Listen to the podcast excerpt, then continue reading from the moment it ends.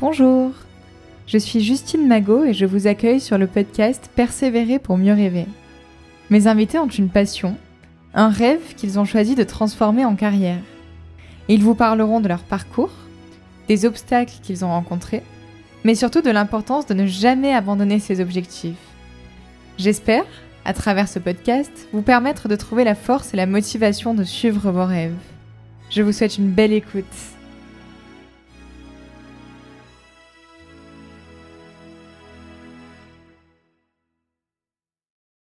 Bonjour Mathis, bienvenue dans le podcast. Bonjour, merci de m'accueillir. Avec plaisir. Je te laisse euh, bah, te présenter euh, donc à, nos auditeurs, te présenter bah, toi euh, et, tes différentes activités artistiques et professionnelles. Ok, alors du coup, bonjour, je m'appelle Mathis Druel. je suis actuellement étudiant en deuxième année de master à Sciences Po pour travailler en tant que, que producteur après ce master, mais à côté de ça, je suis également réalisateur, scénariste et puis acteur. Donc je fais de la scène, j'écris des histoires pour l'écran, pour la scène, et, euh, et puis du coup, bah, je, réalise, je réalise des courts-métrages à côté. Très bien. Euh, est-ce que tu veux développer un petit peu plus euh, quand est-ce que le, le, théâtre est arrivé dans ta vie et tes premières, peut-être tes premières scènes, tes différentes activités depuis ton enfance, un peu la chronologie de, de, ta vie artistique? Alors j'ai commencé le théâtre depuis très jeune. quand j'étais en primaire, en fait, j'ai commencé des cours de théâtre et puis j'en ai fait pendant 7-8 euh, ans, quelque chose comme ça, et j'ai un peu arrêté quand je suis arrivé vers le lycée, vers les études sup, où euh, le moment où je me suis euh, assagi, entre guillemets, où j'allais faire quelque chose de beaucoup plus professionnel, partir sur des études Sciences Po. j'ai intégré Sciences Po Grenoble et j'étais beaucoup moins dans l'optique de faire du théâtre. je, pensais vouloir faire un métier très, très Sciences Po compatible, donc c'est des choses qui me traversaient moins la tête. Et puis, vers le milieu de ma scolarité à Sciences Po Grenoble, je me suis rendu compte que je, je voulais pas du tout faire euh, un métier type Sciences Po, même s'il y a énormément de métiers qu'on peut faire après ces études. Il euh, n'y a rien de tout ça qui m'enthousiasmait énormément. J'aimais bien les cours que j'avais, mais c'était pas, c'était pas moi, quoi. Et je me suis remis en fait à faire de la scène, du coup, notamment avec euh, des concours d'éloquence. qui est cette chose qu'on retrouve beaucoup à la base dans les, dans les grandes écoles et qui maintenant se démocratise de plus en plus avec notamment les programmes Eloquentia, avec le film à vote qui est sorti, qui a aidé à développer ça énormément.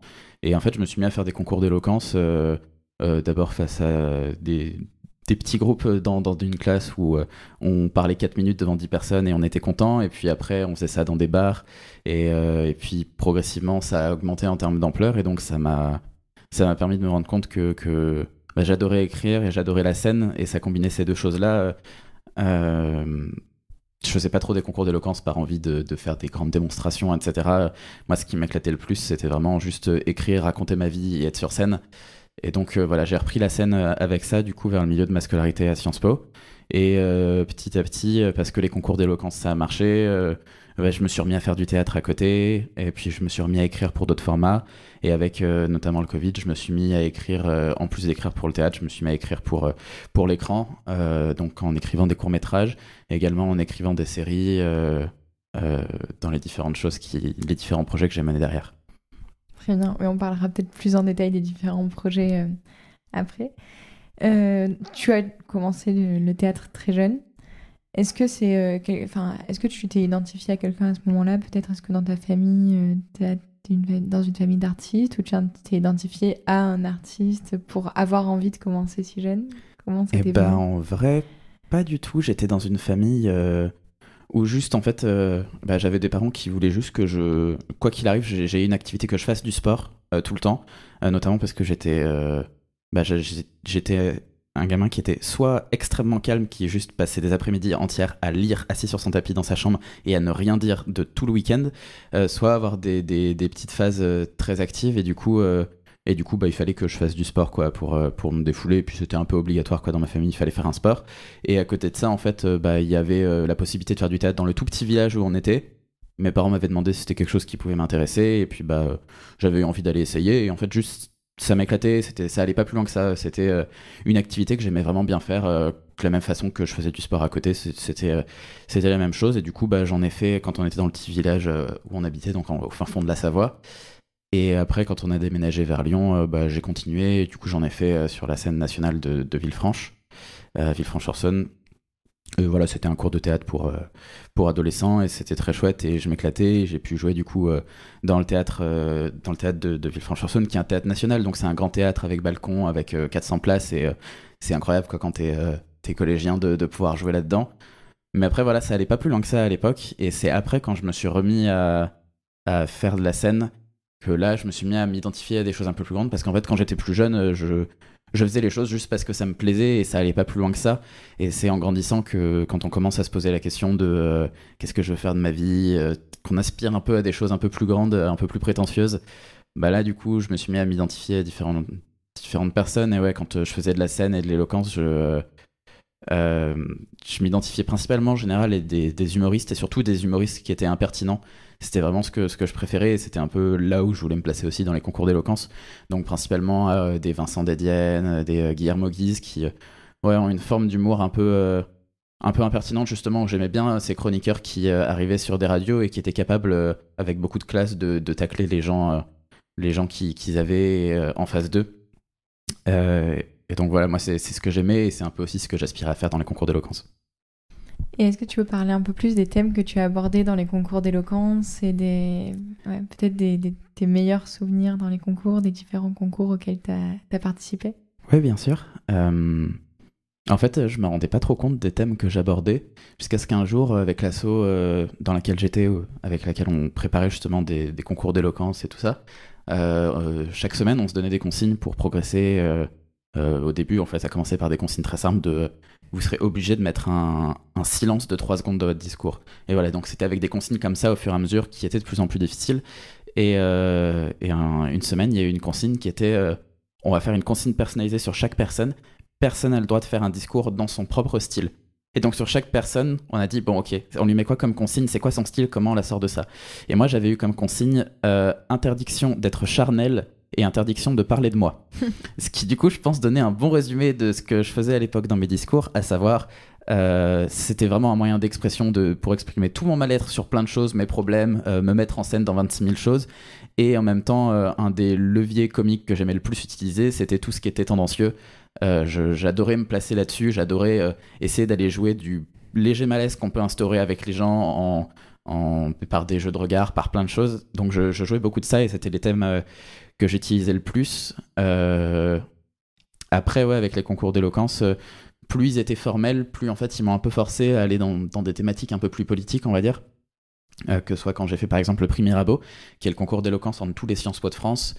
alors on a des sujets imposés, mais également en fait il y a des jurys plus ou moins prestigieux et, et le, grand jeu qui à la base c'est un peu tout le monde de à qui aura le, le, bon mot sur les invités, qui aura le c'est rarement bien fait, honnêtement. Euh, c'est souvent un peu lourd. Mais par contre, quand il euh, y en a qui arrivent à se placer de façon très juste, à justement ne pas être lourd, ce que, ce que j'ai essayé de faire et j'espère avoir réussi, bah, il y avait moyen de faire des bonnes blagues sur le jury. Et je me souviens notamment la deuxième fois que j'ai été au prix Mirabeau, on avait euh, Claude Bartolone qui a été président de l'Assemblée nationale. et justement, on avait, j'avais un sujet qui était Les rêves donnent du travail. Et on devait dire non, et heureusement, parce que je détestais ce que ce sujet disait. Et, voilà. Et on a réussi à caler des blagues sur ça, euh, euh, on a réussi à emmener là-dessus. Donc ouais, globalement, des sujets un peu plus politiques. Et puis quand j'ai fait Eloquentia aussi, les concours Eloquentia m'ont forcé à aller là-dessus parce que euh, Eloquentia, c'est un concours qui, on va dire, est très... a une vraie vocation sociétale par les discours qu'ils proposent, c'est-à-dire que ils, bah, c'est des concours qui ont été créés par Stéphane De Freitas, qui est un entrepreneur social qui a pour objectif de il avait créé ça en Seine-Saint-Denis, de dire, bah voilà, aujourd'hui, euh, les jeunes des quartiers défavorisés, ils sont euh, beaucoup discriminés sur leur façon de parler. Euh, avec ces concours, on va faire de la formation en plus des concours pour leur apprendre à avoir les codes pour, pour parler comme on attend d'eux, pour obtenir un travail, pour pour euh, réussir dans leurs études supérieures, etc.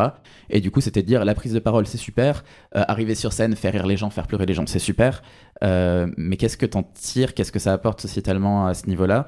Et donc, il y a beaucoup de sujets où le but, c'est d'aller parler de, sur la tolérance, d'aller parler sur beaucoup de réflexions autour de ça. Et, et du coup, bah, au fur et à mesure, je suis passé de faire des discours où juste je faisais des discours pour le plaisir d'en faire, pour l'exercice intellectuel un peu et et voilà, et puis parler de ma petite personne, et puis ça allait pas plus loin. Et au fur et à mesure que j'ai avancé dans ces concours, je me suis rendu compte que ce qu'on attendait de moi et ce qu'on me demandait, c'était de me de me positionner sur des sujets un peu plus grands et de, de parler de tout ça, de me servir de, ma vie en fait pour euh, raconter des choses un peu plus grandes.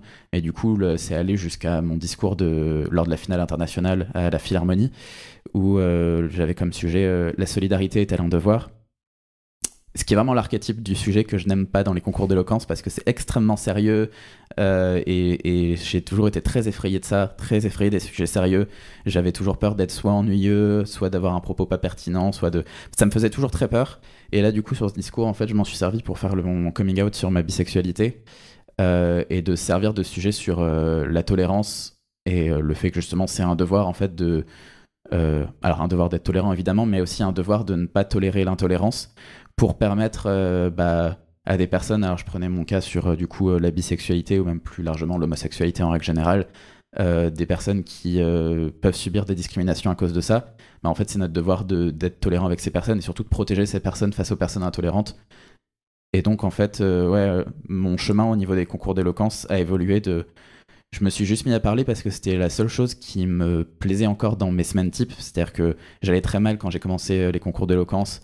Et la seule chose qui me donnait un petit peu de joie dans mes semaines, c'était les 4 minutes où j'allais parler devant 10 personnes dans une salle de classe au fin fond de Sciences Po Grenoble, jusqu'à parler à la Philharmonie et faire mon coming out sur ma bisexualité. Et en fait, je suis passé de parler de mes petits problèmes perso et de juste euh, j'essaye de faire rire mes potes et je vais pas bien à euh, en fait, je peux vraiment apporter du positif aux gens et je, pense qu'il y a une très très belle intention derrière les concours Eloquentia je pense pas que ça change réellement le monde et que ça réduise les inégalités de créer ce genre de concours. Je pense qu'il y a quand même un truc très, euh, on va dire, euh, idéaliste dans la vision des concours, de se dire par un concours où une personne va gagner un concours d'éloquence, on va résoudre les inégalités euh, sociales. Je pense pas, mais par contre, je pense qu'il y a. On peut par contre apporter du positif et en fait, si on accepte de juste, je vais pas faire un discours qui va changer le monde. Par contre, je me dis qu'il fera peut-être du bien aux gens qui vont l'écouter. Et à partir de là, bah, du coup, je me suis senti beaucoup mieux dans le fait d'essayer de dire des choses plus grandes dans mes discours. Et aujourd'hui encore, en fait, je reçois régulièrement des messages sur Instagram de, de gens qui, de toute la francophonie, j'ai des gens de, de, France, mais également de Belgique, des gens qui viennent des, des dom-toms, des, des, gens notamment d'Afrique, euh, de l'Afrique francophone, qui m'envoient beaucoup de messages pour dire qu'ils ont vu mon discours euh, sur YouTube et que euh, bah, ça leur a fait beaucoup de bien parce que j'ai beaucoup de personnes homosexuelles, bisexuelles, pansexuelles, enfin du tout le spectre LGBTI+ qui se reconnaissent beaucoup dedans et que ça, qui ça fait du bien. J'ai des amis d'amis qui m'ont dit qu'ils s'étaient servis de ma vidéo pour faire leur coming out, donc ça m'a énormément, énormément touché. Et en fait, je vois juste que, bah, en fait, en ayant parlé, en étant parti de cette chose extrêmement individuelle qui était juste, hé, euh, moi ça va pas bien dans ma vie, la seule chose qui me plaît à peu près dans mes semaines, c'est de parler. J'ai transformé ça en un truc où il y a des gens qui écoutent ce que je dis, ce qui était déjà mm. incroyable pour moi, et en plus ça leur fait du bien, donc euh, ouais, les concours d'éloquence pour moi ça a été un gros tremplin. À la base, je voyais vraiment ça comme juste un truc de, gens qui aiment bien porter des cravates et euh, ce, que les autres les écoutent. À, euh, en fait, je peux apporter quelque chose de positif et ouais, je change pas le monde. Par contre, je fais peut-être du, du bien à, à deux trois personnes, donc c'est tout bénef. Ouais, c'est une activité qui a vraiment du sens. Ouais, c'est ça. Vraiment, en fait, j'ai retrouvé du sens dans dans ce que je faisais parce que je me sentais pas très bien dans mes études parce que c'était c'était pas ce que je voulais faire de ma vie, ça avait pas trop de sens en fait. Et, euh, et moi j'avais vraiment besoin de trouver un cadre d'études où je pouvais trouver une voie professionnelle dans laquelle j'allais vraiment m'épanouir euh, parce que bah je il y, a beaucoup de gens qui font qui aspirent à faire un métier qui est pas ce qui leur permet de s'épanouir euh, à fond dans la vie parce qu'à côté de ça ils ont plein d'autres choses qui les éclatent et je trouve ça très chouette. Euh, moi, j'ai toujours eu euh, une vision un peu différente de, euh, enfin, que beaucoup d'autres personnes ont, qui est, je vais passer beaucoup d'heures de ma vie à bosser, enfin, être dans mon job professionnel. j'ai la chance d'avoir plutôt bien réussi dans mes études, d'avoir une famille qui m'a permis de, bien réussir à ce niveau-là. Bah, du coup, je vais faire un job où je vais m'éclater dedans parce que si je bosse au moins 7 heures par jour, 5 jours par semaine sur quelque chose, j'ai envie que ce soit vraiment ce qui m'éclate. Et je trouvais pas ça à Sciences Po et et je l'ai trouvé en fait par la scène, par l'écriture, par vraiment euh, une voix artistique. Et à quel moment tu t'es fait, est-ce que tu te rappelles du moment où tu t'es fait ce, cheminement en fait dans ta tête de je vais pas faire un métier forcément Sciences Po compatible comme on peut l'entendre au moment où on rentre à Sciences Po, mais je vais faire un métier artistique. Est-ce que tu te souviens de, cette période où tu as, pensé à ça? En fait, je me rendais compte qu'il y avait. J'explorais plein de choses sur les métiers Sciences Po type, on va dire, et il y a rien qui me plaisait, rien ne m'éclatait dans tout ça, et donc je commençais un peu à avoir cette réalisation de il y a, y a rien qui me va, il y a rien pour moi. Et en fait, bah, avec les concours d'éloquence, avec le, c'était la seule chose qui me plaisait. Je me disais, bah, allons creuser un peu là-dedans. Je sais pas trop. J'étais un peu euh, pas trop sûr quoi à ce niveau-là. Et à ce moment-là, euh, j'ai rencontré une personne qui s'appelle euh, Annelle Janin, dont je suis très proche depuis, et qui m'a qui m'a fait me réaliser à moi-même. En fait, c'est la personne qui j'ai rencontré en fait cette personne à ce moment-là et c'est une personne qui m'a dit mais euh, mais t'es un artiste en fait euh, enfin et c'est vraiment le truc qu'elle a vu de moi et c'est grâce à elle en fait que j'ai vu ça et je me suis dit mais merde en fait euh, oui je suis je suis vraiment un artiste et c'est vraiment ce qui m'anime mais c'est vrai qu'il y a que quand je suis sur scène que je me sens trop bien a que quand j'écris des trucs que je me sens trop bien et c'est vraiment ce qui m'éclate. Et c'est extrêmement effrayant comme constat parce que jusque là j'étais ça faisait des années que j'étais exactement dans ce que je pouvais rêver de mieux en termes de, réussite de ma vie personnelle, on va dire. Enfin, j'ai grandi avec, euh, avec des, parents qui m'ont fait comprendre que c'était vraiment par l'école qu'on pouvait faire ce qu'on voulait dans la vie et, euh, euh, et du coup qui m'ont dit il faut bien réussir à l'école. Si tu réussis bien à l'école, tu pourras faire ce que tu veux derrière et tu feras ce que tu veux dans la vie du moment que tu t'éclates dans ce côté. Ma mère, elle m'a toujours dit euh, si, je, m'en fous que tu veuilles devenir ingénieur ou pas, j'en ai rien à faire. Si tu fais un métier dans lequel tu t'éclates, et eh ben, c'est super chouette. Et qu'importe ce qu'est le métier, moi je serais trop content pour toi. Euh, mais juste du coup, il faut bien réussir à l'école pour avoir le choix derrière. Comme ça, tu peux choisir ce que tu veux faire. Euh, et j'ai eu énormément de chance du coup d'avoir des parents qui me poussaient sur ça. Et en plus de ça, j'avais des facilités scolaires et j'ai obtenu mon bac du coup avec deux années d'avance. et je suis rentré à Sciences Po Grenoble. Enfin, j'étais littéralement dans ce parce que depuis jeune, je me disais, si tu réussis à l'école, tu feras ce que tu veux de ta vie, et donc ça ira bien. C'est exactement ce qui s'est passé. Tout réussissait, et d'un coup, j'arrive, et il n'y a rien qui me plaît, je sais pas ce que je veux faire de ma vie, et en fait, je réalise que je suis une voie artistique. Donc vraiment, pas du tout ce que je m'imagine depuis très jeune, et euh, c'est super effrayant. Et en fait, du coup, bah, j'ai essayé de poursuivre à ce niveau-là, et je me suis dit, bah, je vais pas arrêter mes études, parce que euh, c'est une énorme sécurité, c'est une énorme chance, et bah, ça me déplaît pas quand même mes études. Euh, je, me sens bien, je me sentais bien à l'IEP de Grenoble. Les cours m'intéressaient quand même dans l'ensemble, même si c'est pas ce que je voulais faire comme boulot. Bah voilà. Donc je me suis dit quoi qu'il arrive, je continue là-dessus. Et puis je rassure aussi ma mère.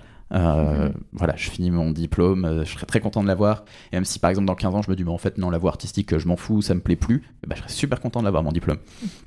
Donc j'ai poursuivi là-dessus. À côté de ça, je me suis dit, bah essayons de développer des projets, essayons de trouver euh, si je veux faire du théâtre, si je veux écrire des romans, si je veux écrire euh, d'autres choses. Si... Voilà. Et du coup, je me suis mis à développer à côté. Et euh, voilà, avec cette réalisation. Mais la réalisation, elle est vraiment venue de. J'ai essayé plein de choses de qu'est-ce que je veux devenir de ma vie, parce que depuis toujours, j'avais été un peu obsédé par ça, sur le fait que quand j'arriverai dans les études supérieures, c'est là que je déciderai ce que je veux faire. Et j'avais vraiment un peu toujours vécu dans le futur. J'avais toujours été. J'avais vécu. Enfin, vécu dans le futur. Je vivais dans la projection, quoi. Et, et je suis arrivé au moment sur lequel je m'étais projeté depuis toute mon enfance. J'ai testé des choses et ça n'a pas fonctionné. Et il a fallu que quelqu'un me dise, mais euh, mais t'es un, un artiste, Mathis, tu vois, es, mais t'es un sorcier, Harry. Bah, c'était exactement ça. Et, et du coup, j'ai eu cette réalisation, et c'est vraiment ça qui m'a aidé, mais ça s'est fait de la réalisation de plein d'échecs successifs qui sont arrivés à peu près au même moment où euh, je me suis pris plusieurs échecs en même temps. J'ai redoublé ma deuxième année à Sciences Po Grenoble. Euh, j'ai, euh, je, me suis séparé de la personne avec qui j'étais à ce moment-là aussi.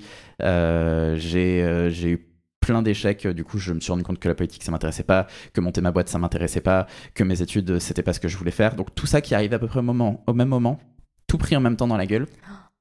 Et j'ai fait, waouh, qu'est-ce qu'il faut faire de ça? Et donc voilà, c'est des gros échecs qui sont arrivés, qui m'ont fait remettre en cause ce que je voulais faire de ma vie, plus euh, une personne absolument géniale qui m'a dit, euh, bah moi je vois ça en toi, je sais pas si tu vois la même chose, mais euh, si jamais c'est le cas, fonce là-dessus. Voilà.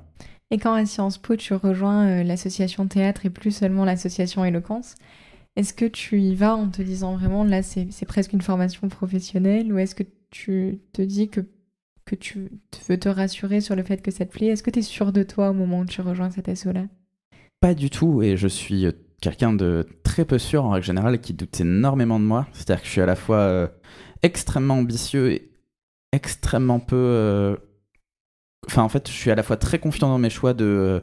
Je, je vais faire ça et je, pose je me pose toujours des objectifs très ambitieux et j'essaye de m'y tenir énormément. Mais en même temps, je doute énormément de moi.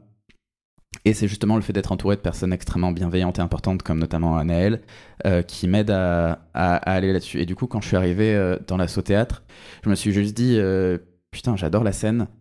Bah, je vais faire, je vais me remettre au théâtre en fait, je vais refaire de la scène. Et donc, j'y suis vraiment allé en retard. J'avais loupé les castings, j'avais envoyé un message et il m'avait dit, bah, c'était la semaine dernière pour passer les castings pour ça. Et j'avais dit, bon bah tant pis. Et puis en fait, on m'avait envoyé un message en me disant, il y a une personne qui s'est désistée sur tel rôle, est-ce que tu veux faire un essai, j'avais fait l'essai et puis voilà, j'avais été pris dessus. Moi, j'y étais juste allé parce que ça m'éclatait de faire du théâtre et, euh, et j'avais envie d'aller mieux. J'allais vraiment pas bien à ce moment-là.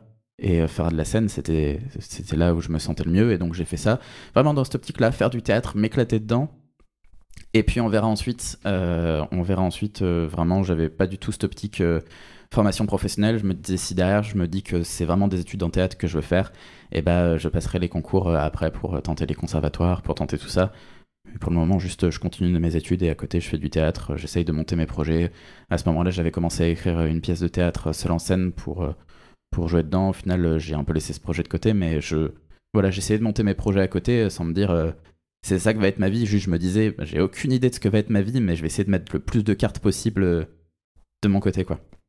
Et tu veux parler du rôle que tu avais euh, dans cette pièce-là, peut-être? Ce, que ce que ça t'a apporté, ce que tu ressentais d'être à, nouveau sur scène? Ça m'a fait énormément de bien. C'était un tout petit rôle en plus parce que je jouais dans 12 hommes en colère et j'étais le juré numéro 6, qui est un juré qui parle très très peu de toute la pièce. Mais la chose extrêmement chouette dans 12 hommes en colère, c'est que c'est un huis clos où les 12 jurés sont en permanence sur scène. Euh, et donc c'est euh, très intense parce que euh, tu es en permanence ton personnage sur scène et t'as pas du tout de moment pour souffler. Et c'est trop bien. Euh, c'est trop bien, cette pièce est absolument géniale. Euh, alors, elle était adaptée en film en plus, mais, c'est une pièce où, en gros, pour résumer très rapidement, il y a un procès pour un jeune homme qui visiblement a assassiné son père. Il y a un jury populaire de 12 hommes qui doivent décider s'il est coupable ou non. S'il est coupable, il l'envoie à la chaise électrique. Euh, et s'il décide qu'il n'est pas coupable, bah, il, est, innocenté, ou alors il y a un nouveau procès qui sera relancé. Mais il faut que les 12 jurés votent à l'unanimité. Et la pièce s'ouvre sur les 12 jurés qui arrivent. le procès est extrêmement clair, euh, le, gamin n'a rien pour se défendre, euh, il y a plusieurs témoins oculaires qui l'ont vu faire et tout ça, tous les jurés sont sûrs, la pièce s'ouvre sur les 12 jurés, il y en a 11 qui disent il est coupable, il faut le faire exécuter, et il y en a un qui dit j'ai un doute. Et la pièce s'ouvre sur ça, et c'est un huis clos avec du coup ces 12 jurés qui discutent de la culpabilité de ce jeune homme de 16 ans. Et, euh, donc c'est super bien de jouer avec autant de personnes différentes, euh, de jouer un huis clos où on est en permanence sur scène. Et surtout, bah, moi j'ai repris la scène et j'étais juste euh, trop content en fait. J'étais trop content d'aller à des séances de répètes, d'aller refaire des, des, ouais, des répétitions où on commence avec ces trucs super clichés du théâtre alors on va marcher dans l'espace et, tous ces, ces exercices-là, moi ça m'a fait énormément de bien. Et ouais, c'est un des trucs qui a fait que j'ai commencé à aller bien à nouveau à ce moment-là, c'était de reprendre le théâtre. Et à ce moment-là, tu te voyais passer euh, à la mise en scène aussi, à la direction d'acteur ou pas? Euh, Pas trop, je pense, à ce moment-là, notamment parce que ouais, j'étais encore loin d'imaginer que je pouvais peut-être aller à ce point dans quelque chose de type cinéma. j'étais vraiment dans une optique très théâtre parce que j'adorais écrire et j'adorais jouer. Et donc je me disais, bah, j'ai envie d'écrire des histoires, mais je me sentais aucune légitimité, à les mettre en scène parce que ça faisait des années que j'avais pas fait de théâtre, que ma culture euh, théâtrale était euh, du coup assez limitée parce que ça fait plusieurs années où j'allais pas très souvent au théâtre. Donc non, je me sentais pas du tout là-dedans parce que un, c'était une idée qui m'était pas venue en tête, et deux, en plus, je me sentais aucune légitimité là-dedans. Et c'est à quel moment que tu as commencé euh, et dans quel processus tu t'es, mis pour commencer à écrire euh, mais déjà un seul en scène à la base, même si pour l'instant euh, il est un peu en off, et pour écrire ensuite euh, tes courts-métrages, tes différents projets, puis passer à la réalisation? Eh bah en fait, moi j'avais un très gros problème avec l'écriture. c'est que je détestais ce que j'écrivais. Et j'avais essayé beaucoup de fois dans ma vie d'écrire. Et à chaque fois, systématiquement, au bout d'un certain temps à écrire, je supprimais tout. Et je trouvais ça extrêmement mauvais. Je ne voyais que les défauts qu'il y avait dedans et je, me disais, euh, bah, c'est dommage, j'ai très envie d'écrire, mais visiblement, euh, c'est pas fait pour moi. Et puis, bah, quand j'ai vu la possibilité de faire de l'éloquence, euh, c'était de l'écriture orale. Et donc, bah, pour arriver sur scène, il y avait bien un moment où il fallait écrire quelque chose. Euh, et comme j'adorais être sur scène, il fallait que je me force à écrire. Donc j'écrivais des choses, euh, je voyais plein de défauts dedans, mais j'étais quelqu'un qui se sentait assez confiant à l'oral. En règle générale, j'ai toujours été assez à l'aise à l'oral. Et euh, c'est ce qui m'a aidé à me lancer dans l'éloquence. Il y a beaucoup de gens qui se mettent dans l'éloquence parce qu'ils se sentent pas du tout bien à l'oral, mais ils ont des trucs à dire et du coup ils y vont. Moi c'était un peu l'inverse. Je, je, détestais écrire, c'était très compliqué, mais je me sentais à l'aise à l'oral. Donc j'arrivais avec mes textes, donc je voyais plein de défauts, vraiment, je voyais plein de défauts dedans. Mais je me disais, c'est pas grave, je vais compenser ça par mon, par mon jeu, je vais compenser ça par là où je vois un défaut, un problème de rythme dans le texte ou quoi, je vais compenser en disant de telle façon. Et en fait, au fur et à mesure que je faisais des, concours d'éloquence, des ateliers d'éloquence et tout ça, un des, un des retours que j'avais souvent, c'était euh, ton point fort, c'était texte. Et notamment avec les concours Eloquentia, euh, les jurés, qui, les concours Eloquentia, à chaque phase, les jurés nous font des retours très détaillés. Et un des gros retours que j'ai eu, c'est euh, tes textes sont toujours très solides, tes textes sont toujours très bien. Et ça m'a donné beaucoup de confiance en fait sur ce que j'écrivais. Et je crois que j'avais un peu besoin de ça parce que bah, je n'osais rien écrire, quoi. Je supprimais tout. Et à partir de là, je me suis dit, peut-être que je peux écrire, en fait, parce que je croyais que mon gros point fort, c'était mon aisance à l'oral. Et en fait, visiblement, non, un de mes points forts, c'est ce que j'écris. Et donc, je me suis mis à écrire comme ça. Et, et j'ai écrit d'abord une nouvelle pour le prix du jeune écrivain, qui est un concours dans toute la francophonie, euh, tout jeune écrivain qui n'a jamais été publié euh, peut envoyer une nouvelle. Euh, le sujet est libre, il y a juste le format, le nombre de pages. Voilà. Et j'avais envoyé en me disant, ça me ferait un bon exercice. C'est une bouteille à la mer parce que je sais qu'il y en a plusieurs milliers qui envoient chaque année. Il y en a 20 qui sont sélectionnés. C'est une bouteille à la mer, mais surtout, je sais que toutes les nouvelles qui sont envoyées reçoivent un retour d'un éditeur qui leur dit ce qui est bien, ce qui est pas bien. Je me suis dit c'est génial, euh, c'est un moment à partir duquel je me suis mis à candidater à toutes les choses où je pouvais obtenir des retours. Donc j'ai envoyé à ça, euh, puis bah, ça prend des mois quoi, hein, avant d'avoir des retours, donc je me suis pas trop posé la question. Et, et un jour, j'ai eu, plusieurs mois plus tard, j'ai eu un retour comme quoi j'étais dans les 30 finalistes sur les 2000 et que Enfin voilà, j'étais dans les finalistes et que si j'étais sélectionné, je serais dans ceux qui étaient publiés dans le recueil. Euh, quelques semaines plus tard, j'ai appris que j'étais pas publié, j'étais pas dans le recueil, j'étais finaliste seulement. Mais en fait, j'étais déjà tellement content parce que vraiment, j'envoyais une bouteille à la mer. J'espérais jamais être pris là-dedans. Moi, je voulais juste la fiche de retour. Puis j'ai eu la fiche de retour qui était très élogieuse, ça, ça faisait extrêmement plaisir. Et en fait, voilà, j'ai eu toutes ces confirmations qui m'ont dit euh, Bah, écris, Mathis, t'as as, peut-être des trucs à dire. Euh, et en tout cas, visiblement, c'est pas aussi mauvais que ce que tu penses, donc vas-y, écris. En plus, toi, ça te fait du bien. Et du coup, euh, voilà, c'est comme ça que je me suis mis à écrire, et c'est comme ça que je me suis mis du coup à écrire euh, pour la scène, en plus du fait d'écrire pour les concours d'éloquence, que je me suis mis à écrire un peu du coup des nouvelles à côté, euh, essayer d'écrire un roman, et, et, pareil, ça fait partie de ces projets qui sont un peu morts à côté, mais j'écrivais quoi. Et je me suis remis à avoir des routines où j'écrivais régulièrement, enfin régulièrement, mes façons de travailler sont extrêmement erratiques, mais, euh, mais dans l'ensemble, l'écriture est un truc qui a, vraiment rentré dans ma vie et j'écris. Et puis du coup, j'écrivais pour le théâtre, j'écrivais pour la scène, j'écrivais pour juste être devant des gens et raconter des trucs. Et il y a le Covid qui est arrivé, et je me suis dit, merde, je vais pas pouvoir parler devant des gens pendant un bon bout de temps. Euh, peut-être que je peux écrire pour euh, l'écran, le cinéma, je sais pas, parce que je voyais ça comme quelque chose d'assez similaire à écrire pour le théâtre. Juste c'est filmé et je me disais là ça va être un peu plus. Si je veux raconter des histoires, je pourrais beaucoup plus le faire comme ça que euh, que par le théâtre quoi. Et en fait, pareil, j'ai vu un autre appel à projet. Je faisais que vraiment, j'ai vraiment travaillé à fond par les appels à projet. Et puis, s'il y a des gens qui n'osent pas écrire, qui savent pas dans quoi se lancer ou quoi, euh, regardez euh, les résidences, les concours, etc. dans les formats qui vous intéressent. Vous voulez écrire des nouvelles, regardez les concours de nouvelles. Vous voulez écrire euh, pour le cinéma, regardez les résidences d'écriture de cinéma. Vous voulez écrire pour le théâtre, regardez les résidences d'écriture pour le cinéma, les concours pour le théâtre. je pense que c'est le meilleur moyen parce que ça donne des consignes, ça donne des objectifs aussi avec des deadlines. C'est super important quand on écrit d'avoir des deadlines parce que sinon on passe sa vie à dire ouais j'ai un projet à écrire mais en fait il, est toujours remis à plus tard et on est toujours en train de bosser dessus, on est toujours en train de et en fait on n'avance jamais vraiment parce qu'on se dit que ça pourrait être plus parfait. Et euh, il y a une phrase qui est super importante c'est euh, better done than perfect. Il vaut mieux que ce soit fait que parfait. Et, du coup toutes ces deadlines m'ont forcé à écrire et je pense que ça fait beaucoup de bien à beaucoup de gens de suivre ça.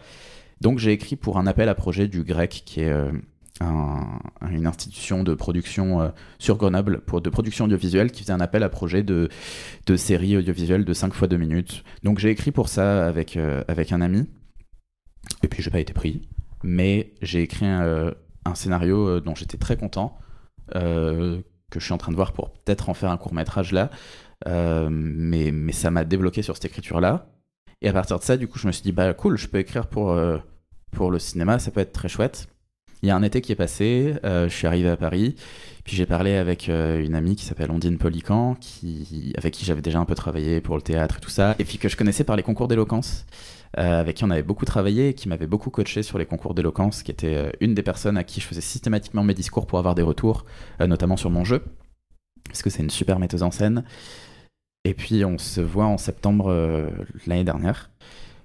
Et puis euh, je lui dis, bah, on pourrait pas faire un 48 heures film project parce qu'on a envie d'écrire pour le cinéma ou quoi, mais on n'a aucune expérience, rien. Euh, viens, on fait un truc comme ça pour se forcer à le faire et juste, euh, on s'en fout, on le fait juste pour s'éclater, quoi. Les 48 heures film project, c'est c'est un événement qui a lieu chaque année un peu partout dans le monde, par ville. Il y a plein de villes qui le font partout dans le monde. en fait, on, a, on s'inscrit en équipe. Le vendredi, on a un différentes contraintes qui tombent. Par exemple, nous, le premier qu'on a fait, on a eu comme contrainte, on devait faire une comédie noire. Euh, on a un personnage imposé, une ligne de dialogue imposée et un élément imposé. Euh, nous, en l'occurrence, c'était euh, un chèque, un agent, un personnage qui s'appelait je sais plus comment, mais qui était agent immobilier. Et il faut qu'on entende son nom dans, dans, dans le film. Et la ligne de dialogue imposée, c'est on n'a pas tous les jours 20 ans. Et en gros, ces trois éléments imposés sont les mêmes pour toutes les équipes. Par contre, chaque équipe a un genre différent. Et donc, ça fait quelque chose de très, très contraignant et en fait, à partir de là, on a 48 heures pour faire un film qui fait entre 4 et 7 minutes. Donc on a 48 heures pour l'écrire, le tourner et le monter. Autrement dit, on dort pas beaucoup euh, sur ces 48 heures. Par contre, c'est super formateur et c'est génial. Moi, je connaissais personne dans ce milieu-là. Et du coup, on s'est dit ça. Et deux semaines après, euh, c'était deux semaines plus tard, le, 48 heures film project. Et donc, en deux semaines, on a monté une équipe euh, en postant des messages sur euh, nos Facebook respectifs et en disant Ah, on va faire un 48 heures film project. On aurait besoin d'un monteur, d'un ingé son. on aurait besoin de quelqu'un à la régie. On a découvert en fait pas mal des choses dont on avait besoin aussi pour tourner. On a récupéré des potes qui, qui pouvaient filmer, qui avaient du matos aussi parce qu'il fallait trouver le matos pour, pour tourner. les gens avec qui on voulait écrire, des potes comédiens qui pouvaient être prêts en fonction de l'histoire qu'on avait pour qu'ils soient là. Euh, donc voilà, on a préparé tout ça, on a tourné ce film, on s'est éclaté à faire ça. Euh, c'était la première fois que je réalisais un film et du coup qu'on a co-réalisé avec Ondine. Elle aussi, c'était la première fois qu'elle réalisait un film et c'était trop bien.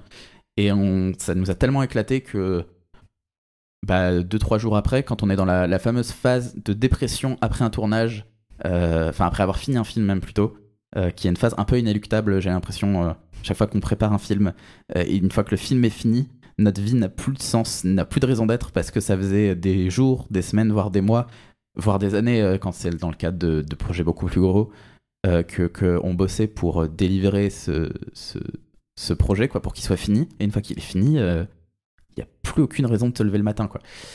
Et du coup, on était dans cette grosse phase de éclater de fatigue, plus aucune raison de se lever le matin. Enfin, et là, il faut retourner en cours. Et là, la vie, elle est à nouveau très très normale et c'est beaucoup moins bien. Et on s'est dit, bah, viens, on refait ça dans deux semaines. Il y a un autre 48 heures film project à Lyon. On refait ça. Et on a refait un, du coup, sur Lyon. Euh, bon, alors, je déconseille de faire ça euh, à deux semaines d'intervalle quand on a des cours en même temps.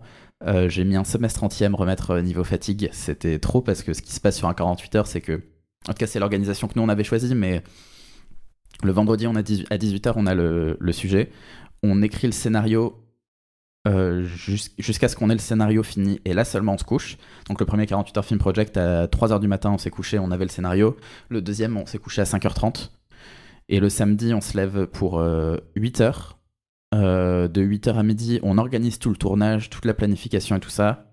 Midi, midi 30 on mange. Et midi 30 on est prêt à tourner et on commence à tourner. Et on tourne jusqu'à tard le soir. C'était 18h sur le premier donc ça allait. On a fini le tournage à minuit sur le deuxième. Ce qui en soit allé pour un 48 heures film project, il y en a qui finissent les tournages beaucoup plus tard, voire qui ont encore des trucs à tourner le dimanche matin, euh, ce qui est vraiment l'enfer. Et après, à partir de là, en fait, on dort pas vraiment, on passe au montage.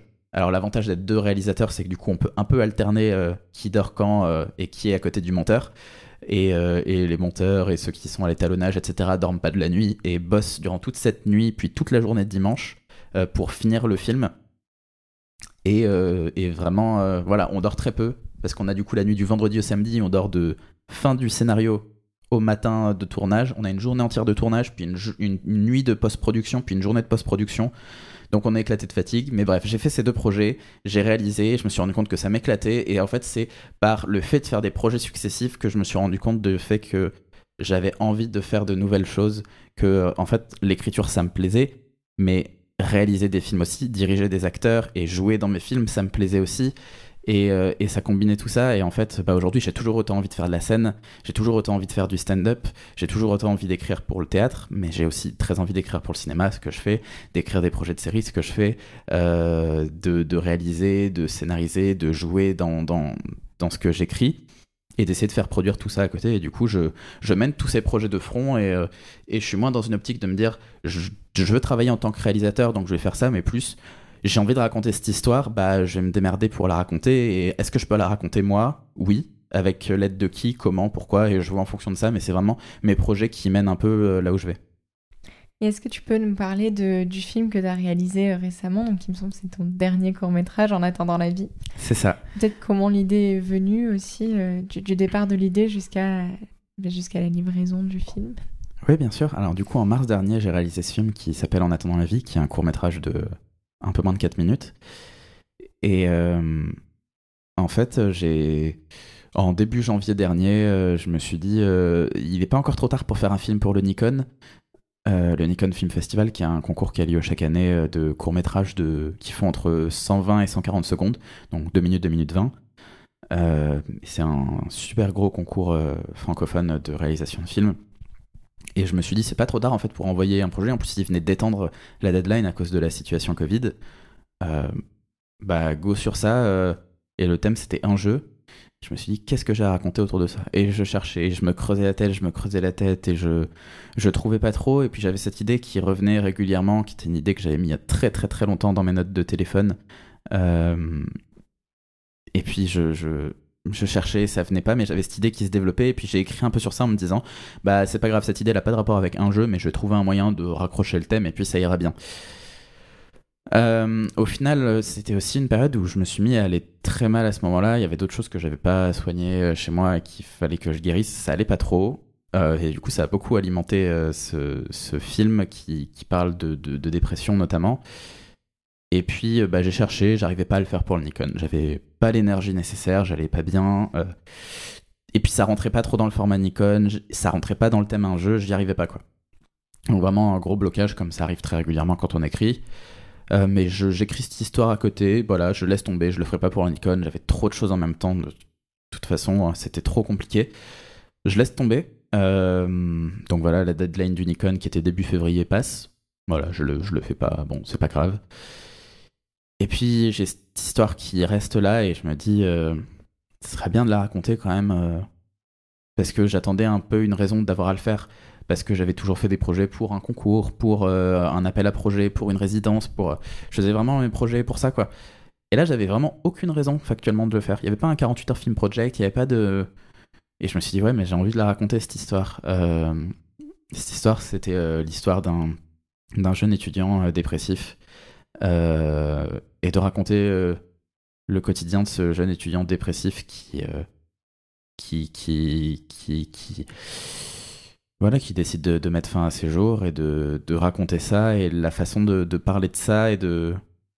En fait, j'avais envie de, de, parler de dépression et de parler plutôt de ma dépression. ce film est un peu aussi une façon de réaliser que ça faisait un peu de temps que, que j'étais dépressif et que, et que je m'avouais pas trop ça à moi-même et que je traitais pas trop ça et que j'allais pas bien.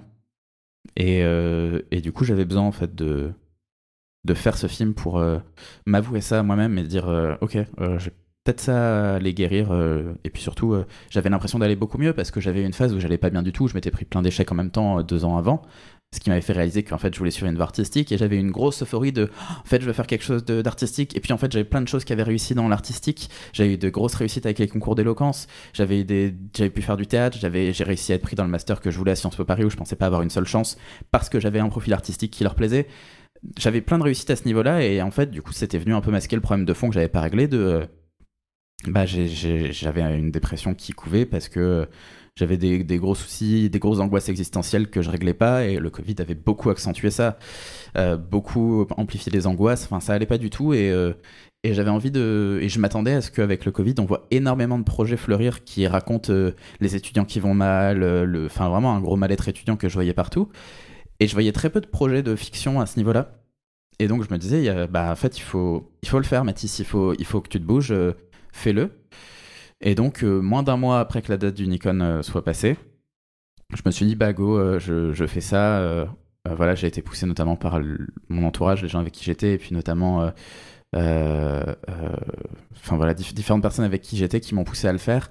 Et, du coup, début mars, je me suis dit, bah ok, go, je veux faire ce film, je veux le tourner le week-end du 21 mars. Pareil, parce qu'il faut se fixer une deadline, sinon on le fait pas, on repousse, on attend d'être davantage prêt, etc. Euh, et, je me suis dit, puis comme ça, ça fera quelque chose à envoyer conjointement pour une résidence audiovisuelle à laquelle je voulais aller. Parce que toujours, euh, Mathis a besoin de se projeter dans des appels euh, à résidence, des concours ou quoi, pour avoir une deadline officielle, parce que sinon Mathis n'avance pas. et puis ça fait parler Mathis de lui-même à la troisième personne, ce qui fait vraiment aucun sens. et du coup, donc je me suis lancé là-dedans. On a préparé la production et, de ce film, et c'était là une grosse galère euh, parce que j'avais vu euh, les choses en grand, parce que je voulais qu'on aille tourner sur un toit euh, pour la scène finale, parce que je voulais une scène de danse, parce que je ne voulais pas jouer dans ce film. ce qui était une première pour moi. Jusque-là, j'écrivais pour jouer, j'écrivais les rôles que je voulais jouer, j'écrivais les rôles que j'espérais qu'on me donne en casting et que je voyais pas passer. J'étais très frustré des castings que je faisais parce que j'étais pas du tout satisfait des rôles que ça me faisait jouer. Donc j'écrivais pour me, me, donner des rôles et m'éclater en tant qu'acteur, quoi. Et là, j'avais écrit un, un rôle où je m'étais dit, en fait, euh, il n'est pas pour moi. Notamment parce qu'à la base, je l'avais pas écrit sur un étudiant, je l'avais écrit sur un jeune précaire qui travaillait en tant que. Euh, enfin, qui était issu de l'immigration récente et qui du coup travaillait en tant que livreur euh, Uber Eats, Deliveroo, etc. Et en réécriture, en en parlant avec différentes personnes qui avaient fait des retours, je me suis rendu compte qu'en fait, non, c'était pas ça qu'il fallait que je raconte, c'était vraiment un étudiant dépressif, pas un jeune précaire dépressif.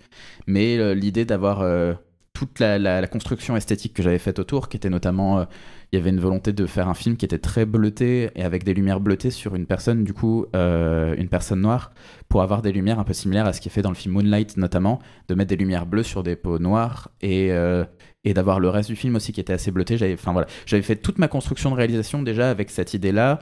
Puis quand j'avais changé ça sur me disant ce sera un étudiant, bah, je m'étais dit ce sera un étudiant noir et puis c'est un danseur. Euh, donc deux choses que j'étais pas qui faisaient que quoi qu'il arrive, j'allais pas jouer dans ce film. Euh, parce que je ne suis pas noir et je suis pas danseur du tout. Donc voilà, j'avais fait des castings le week-end d'avant et j'avais trouvé un acteur que, que, qui est danseur que je trouvais trop bien, qui avait vraiment une gueule. C'est un rôle qui est silencieux, donc il me fallait vraiment une, une, gueule à l'écran, quoi. Quelqu'un qui qui est vraiment une tête où on se dit, wow, il il y a quelque chose, quoi. Il est, il est extrêmement beau, extrêmement euh, cinématographique. Et puis, en fait, euh, le matin même du tournage, l'acteur m'appelle pour me dire que malheureusement, il est qu'à contact. Euh, super formateur, hein, on passe notre vie en production à s'adapter, à faire des choses et tout. Le souci, c'est quand c'est l'acteur principal d'un film où il y a vraiment un acteur, c'est très embêtant. Et, euh, et, du coup, le matin même, avec différents soucis, il y avait deux lignes de métro qui avaient été coupées le jour même, qui fait qu'on avait tous du retard, c'était la merde. Je me dis, euh, bah, qu'est-ce que je fais quoi? Je, bah, je vais pas annuler le tournage. Euh, j'avais dans tous les comédiens que j'avais vu passer en casting, il n'y en avait pas un qui, qui m'avait euh, assez accroché je. Enfin, j'avais pas de choix numéro 2 et surtout j'avais bossé dans la semaine qui précédait la chorégraphie euh, dansée par le, le, comédien. On avait travaillé ça ensemble on avait développé quoi. Il y avait on avait vraiment répété travaillé tout ça.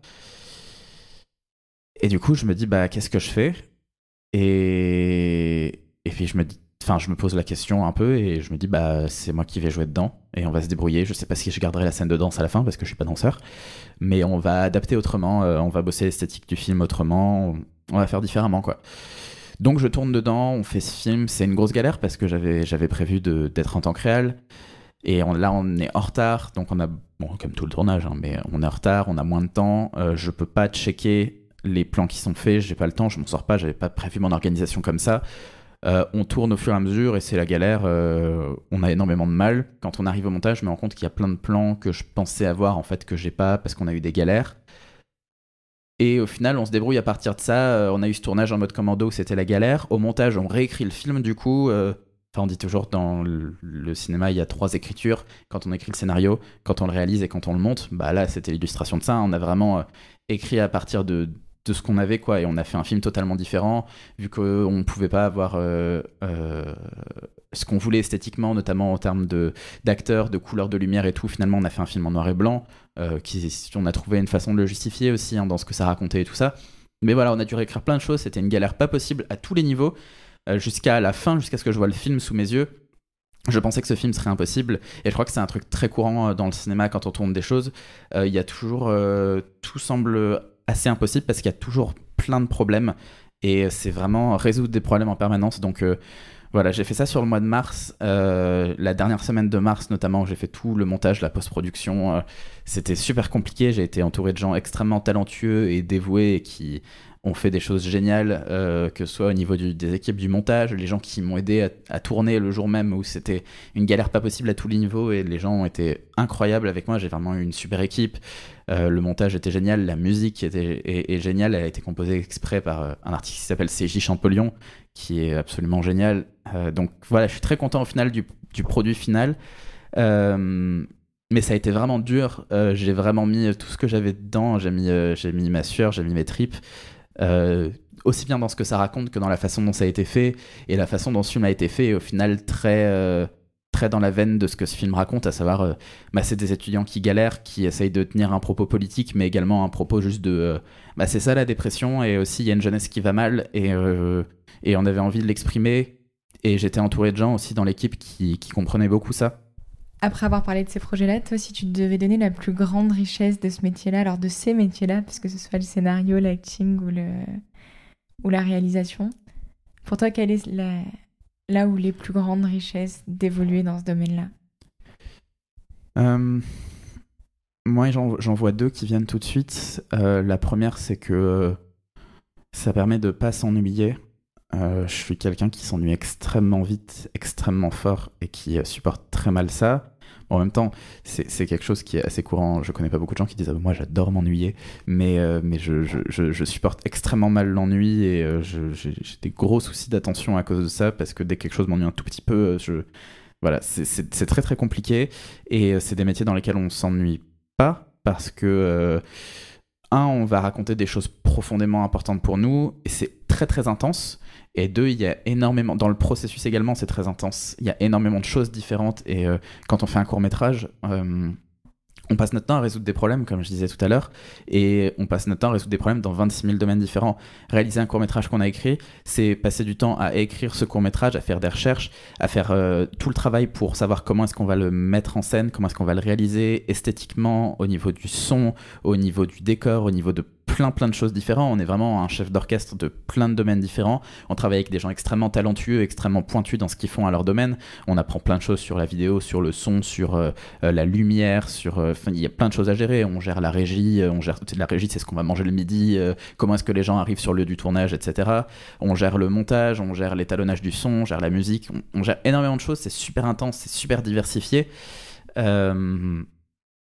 Et euh, l'autre chose que je vois, pour moi, c'est un. Il y a vraiment du sens. Euh, c'est-à-dire qu'on fait tout ça pour une raison. En l'occurrence, moi, je fais ça parce que ça me permet de m'exprimer et visiblement, ça touche des gens. En tout cas, quand j'y arrive, ça touche des gens. Et c'est une vraie raison d'être. Euh, pour moi, la, la, la, réalité justifie la fiction. J'adore la fiction. Alors, je trouve ça absolument génial aussi, hein, les gens qui font du documentaire. Moi, mon truc, c'est vraiment la fiction et je, je pour moi, il y a une vraie raison d'être de la fiction. Il y a un vrai besoin de, d'avoir des récits et de raconter des choses pour, euh, bah voilà, pour toucher les gens, pour raconter des aspects du réel, pour euh, réfléchir sur euh, beaucoup de ces choses-là. Et donc, c'est vraiment, ça apporte du sens. Et c'est un truc que je trouvais pas quand je m'étais engagé en politique, quand j'essayais de, monter ma boîte, quand j'essayais de trouver juste un métier Sciences Po type. Et je trouve que la vraie richesse de ces métiers artistiques, c'est que voilà, on s'ennuie peu, il euh, y a beaucoup de moments où c'est très difficile. Hein. C'est pas vrai du tout. Le fais quelque chose qui te passionne, et tu... un travail qui te passionne et tu travailleras jamais un jour de ta vie. C'est très faux. Tu travailleras énormément et tu auras énormément de mal à voir la limite entre ton travail et ton temps perso. Et c'est très compliqué, surtout quand on est auteur. On a toujours une partie de notre cerveau qui réfléchit et qui bosse à côté. Par contre, euh, c'est extrêmement diversifié et on s'ennuie peu. Il y a des choses chiantes à faire à un moment, mais, euh, mais elles sont là pour une raison et il y a du sens. Et du coup, on s'ennuie peu. Et quand on s'ennuie pas, le sens qu'on donne à ce qu'on fait vient compenser ça. Et si tu devais parler, euh, toi, aujourd'hui, à l'enfant que tu étais, avec toute l'expérience que tu as euh, acquis euh, maintenant dans le secteur, dans les différentes activités artistiques, qu'est-ce que tu, qu'est-ce que tu te dirais Qu'est-ce que tu te conseillerais peut-être? Hmm. C'est compliqué parce que, bah, étant enfant, je vivais vraiment en me projetant dans le futur parce qu'avec le recul, en fait, je crois que j'étais pas très bien notamment dans le milieu scolaire où j'ai subi beaucoup de harcèlement quand j'étais plus jeune. Et du coup, je vivais vraiment en me projetant dans le fait que plus tard, euh, ça irait très bien et que je, voilà, je me projetais vraiment, je vivais dans le futur à ce niveau-là.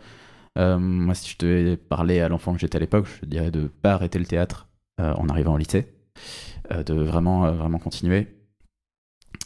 Et hormis ça, je pense que je changerais pas grand-chose de ce que j'ai fait et je m'encouragerais surtout à écrire et à garder ce que j'écris à pas, pas supprimer ce que, ce que j'écris à chaque fois. Euh, parce que c'est essentiel en fait de garder tout ce qu'on écrit. Euh, moi je détestais ce que j'écrivais donc je, jetais tout, je supprimais tout quand c'était sur ordinateur. Je sais qu'on a énormément à faire ça. Euh, il faut vraiment pas faire ça. C'est super dur mais il faut tout garder. Euh, garder tout ce que vous écrivez et du coup je dirais ça au Mathis jeune, garde tout ce que t'écris, euh, garde tout ce qui est merdique, tout ce qui vraiment où il y a rien à sauver, garde tout parce qu'en fait on trouve toujours des choses à sauver parce qu'en fait ça aide à réfléchir sur d'autres choses derrière parce que si on peut regarder et voir ce qu'on fait différemment et ça c'est super important de voir ce qu'on a appris à faire différemment, euh, ce qu'on fait mieux, ce qu'on peut faire moins bien aussi. Euh, des fois on régresse et c'est important de s'en rendre compte. donc c'est important de garder tout ça parce que derrière, bah derrière on, en fait toujours quelque chose, c'est toujours utile et surtout c'est normal de pas aimer ce qu'on fait. Je crois que c'est même plutôt sain et moi je me méfie beaucoup des gens qui adorent ce qu'ils font. Euh, je pense que c'est normal d'avoir euh, un rapport un peu toxique à ce qu'on crée parce que euh, on est très mal à l'aise parce que c'est un bout de soi-même et en même temps c'est important. Enfin voilà, c'est j'ai un rapport très très chagriné à l'écriture donc voilà le le moi plus jeune, je lui dirais arrête pas le théâtre et et ose écrire euh, t'as le droit d'écrire des choses qui sont pas forcément bien, t'as le droit de te planter et euh, ouais, garde tout, c'est super important. Et si là un enfant euh, nous écoute et, c'est des petits qui, qui, veut faire ça, qui veut écrire, qui veut réaliser, mais sauf qu'il est petit, il a pas de réseau, il sait pas ce qu'il doit faire, qu'est-ce que qu'est-ce que tu lui dirais de faire?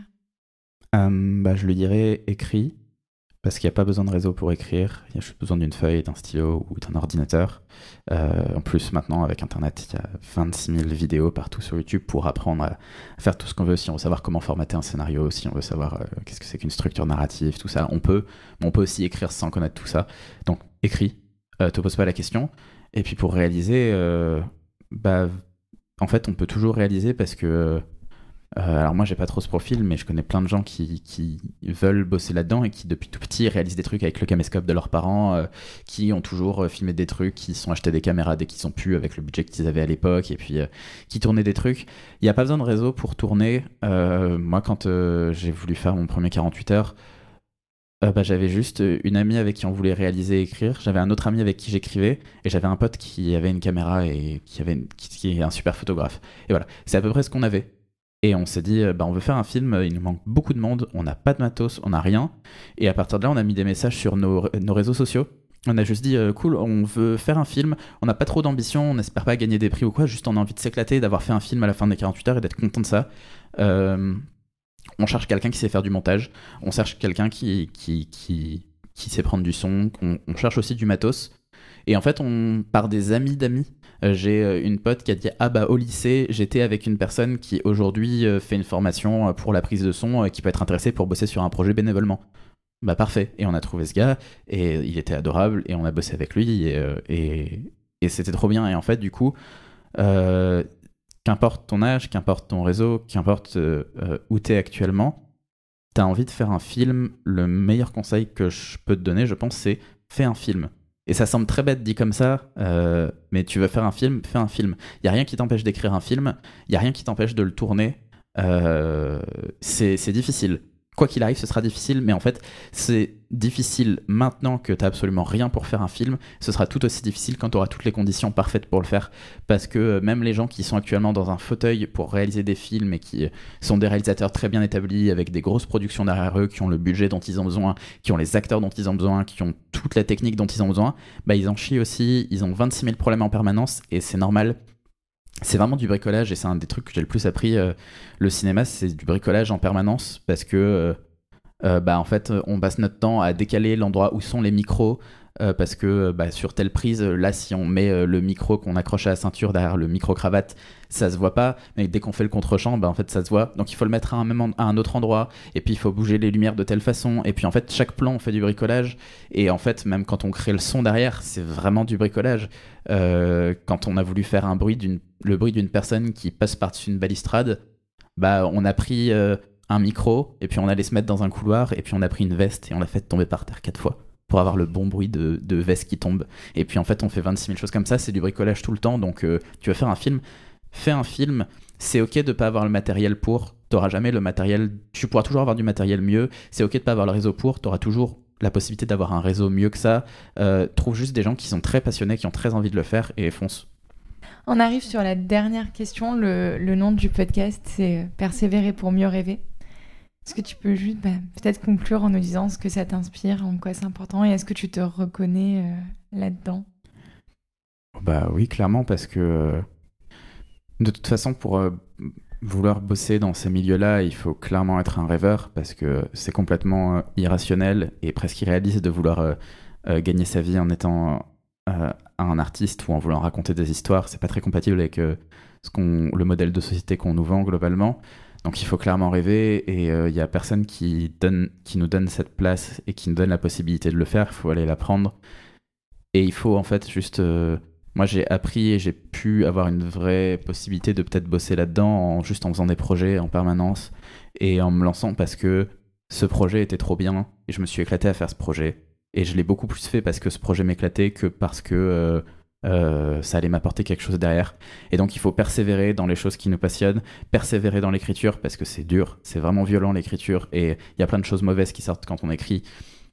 Et on est obligé de demander des retours à des gens et on se sent tout nu vraiment quand on est devant des gens et on persévère et on demande les retours et on a des retours qui sont négatifs et on a des retours qui sont positifs aussi et on avance comme ça.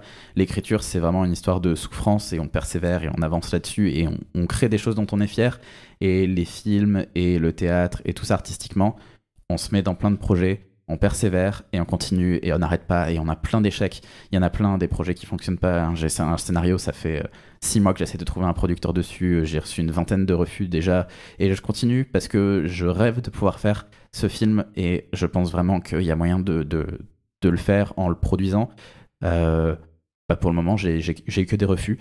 Bah, je persévère, je continue d'envoyer des relances par mail, je continue d'envoyer le scénario je continue d'espérer parce que je rêve de faire ce film et je continue de, me bouger sur chacun de ces projets parce que je, rêve de pouvoir faire ça toute ma vie. Et donc, euh, ouais, je pense que pour se donner la possibilité de rêver, il faut, il faut persévérer, il faut pas s'arrêter. Merci beaucoup. Bah, merci à toi. Cet épisode est terminé. Je vous remercie de l'avoir écouté. S'il vous a plu, n'hésitez pas à vous abonner à l'émission et à la suivre sur Instagram, Facebook et Twitter afin d'être informé de son actualité. Si vous écoutez ce podcast sur une plateforme proposant d'évaluer l'émission, lui attribuer la note maximale m'aidera à développer ce projet. N'hésitez pas à en parler autour de vous, à vos proches, sur les réseaux ou à échanger directement avec moi pour me faire part de vos commentaires. Merci pour votre bienveillance et à bientôt sur Persévérer pour mieux rêver.